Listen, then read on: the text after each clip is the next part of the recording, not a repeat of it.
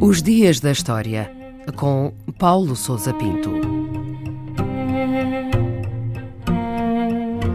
10 de julho de 1973, o dia em que o chamado massacre de Viriamo, em Moçambique, foi denunciado. O jornal britânico The Times publicou nesse dia uma notícia com o título de Padre denuncia o massacre dos portugueses. A peça era assinada pelo padre católico inglês Adrian Hastings e baseava-se em informações recolhidas em Moçambique por missionários católicos. De acordo com a peça, as tropas portuguesas tinham massacrado a população da aldeia de Viriamo, na região de Tete, em Moçambique, na tarde de 16 de dezembro de 1972, isto é, sete meses antes. Não se tratava de rumores ou de informações vagas, mas sim de uma compilação pormenorizada dos eventos, com descrições das atrocidades cometidas e nomes de vítimas. O artigo termina com a seguinte frase: Não há conhecimento de um episódio comparável na história do colonialismo em África do século XX. O padre Hastings era um antigo missionário no Uganda Estava por essa altura em Birmingham e publicou ao longo da sua vida diversos livros sobre o papel do cristianismo em África, além, naturalmente, do massacre de Viriamo. Morreu em 2001 com 71 anos de idade. E o que foi exatamente esse massacre cometido pelos, militares portugueses? No dia 16 de dezembro de 1972, a 6 Companhia de Comandos de Moçambique lançou um assalto helitransportado sobre Viriamo e as aldeias vizinhas com o nome de código de Operação Marosca.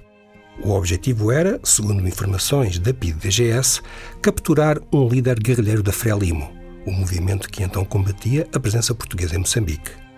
Foi, aliás, um funcionário da polícia política que liderou a operação e terá sido ele quem incentivou a matança generalizada da população das aldeias após a revelação de que as informações eram falsas e de que não existiam guerrilheiros rebeldes na zona.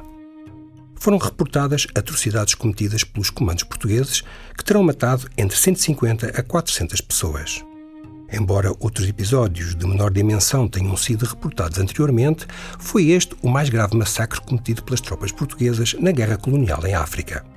O grau de conhecimento e de envolvimento das autoridades militares e políticas neste e noutros massacres continua a ser motivo de controvérsia.